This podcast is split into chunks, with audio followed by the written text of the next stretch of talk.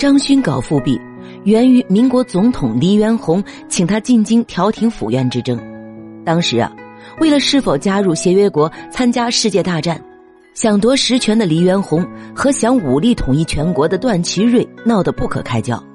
结果，段祺瑞被免了职，跑到天津，暗地里啊却要发兵威胁京师。黎段相争，争成了张勋的机会。张勋此前已经探到了各省督军和冯国璋、段祺瑞的底，他们都支持他搞复辟，他为此啊飘飘然，认为自己做了督军们的盟主和复辟的领袖。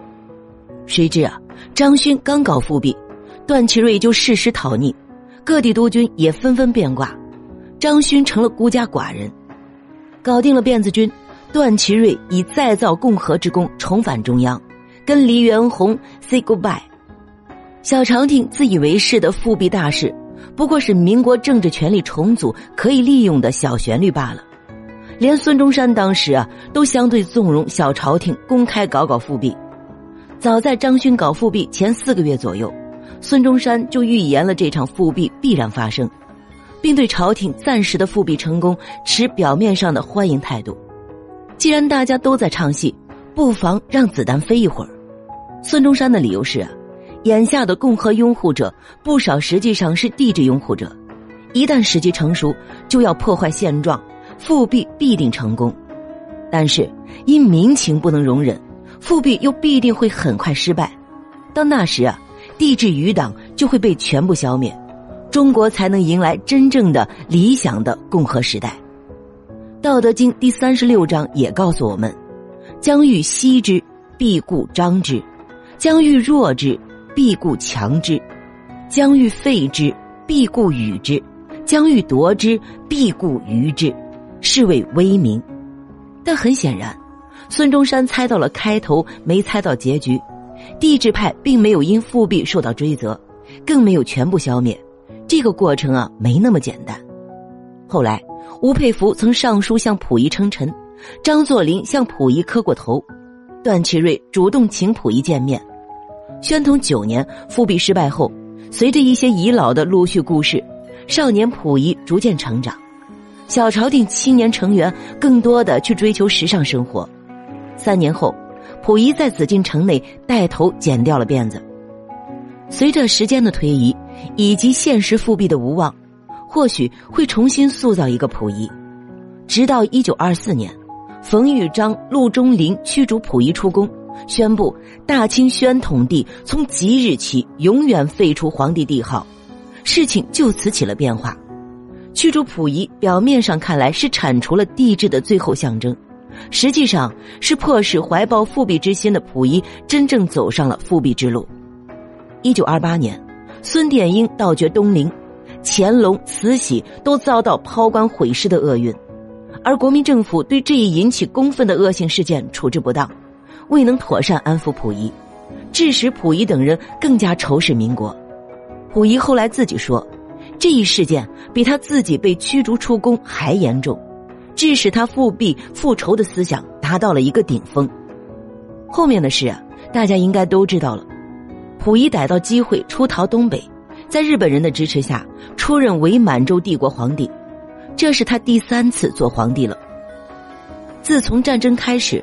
溥仪就一直被日本人控制，变成了日本人控制之下的满洲国的傀儡皇帝。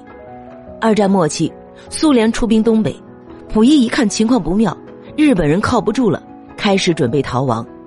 一九四五年八月十五日，日本人战败投降，溥仪宣布退位诏书。但是在他准备前往日本时，在沈阳被苏联红军俘虏到苏联，在此期间。他遭受到的非人折磨是我们常人无法想象的。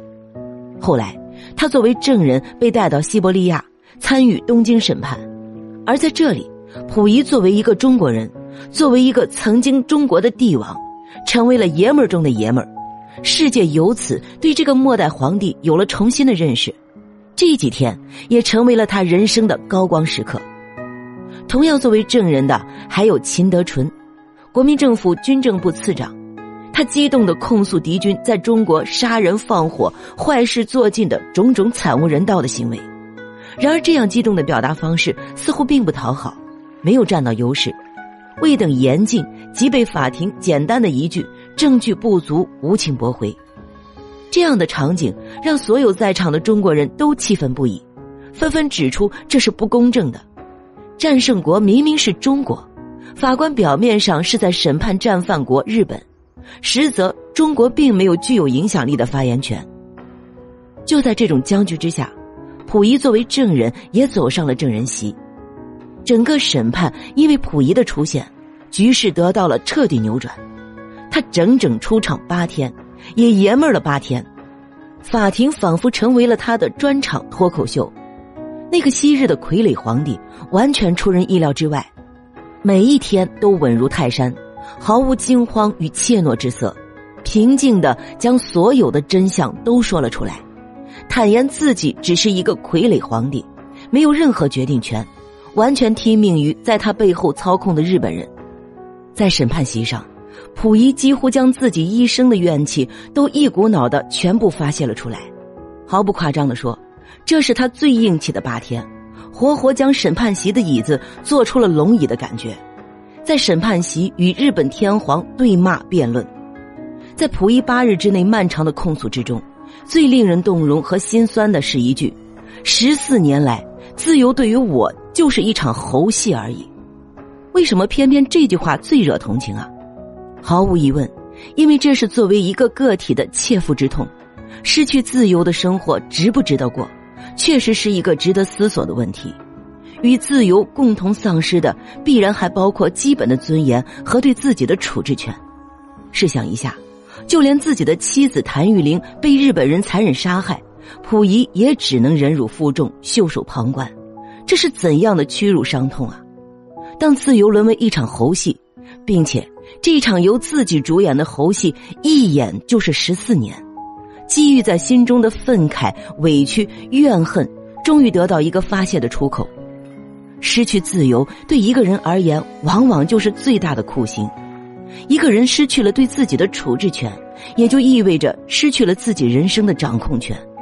痛苦之处就在于不得不在他人的操控之下，度过明明已经不属于自己的人生。溥仪身心中的苦楚，恐怕非常人能够轻易了解和体会了。被剥夺自由十四年的溥仪，在这场创纪录的审判上，拥有足够的底气和发言权，去揭露日本在他身上犯下的罪，以个人的名义。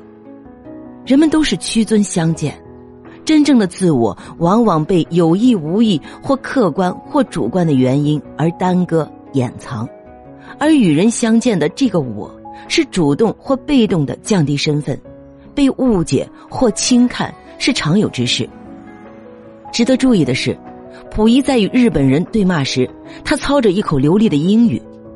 由此可见，他绝不是一个落后守旧的封建皇帝，而是一个喜欢追求新事物、乐于探索新科技的人。他一点也不闭塞。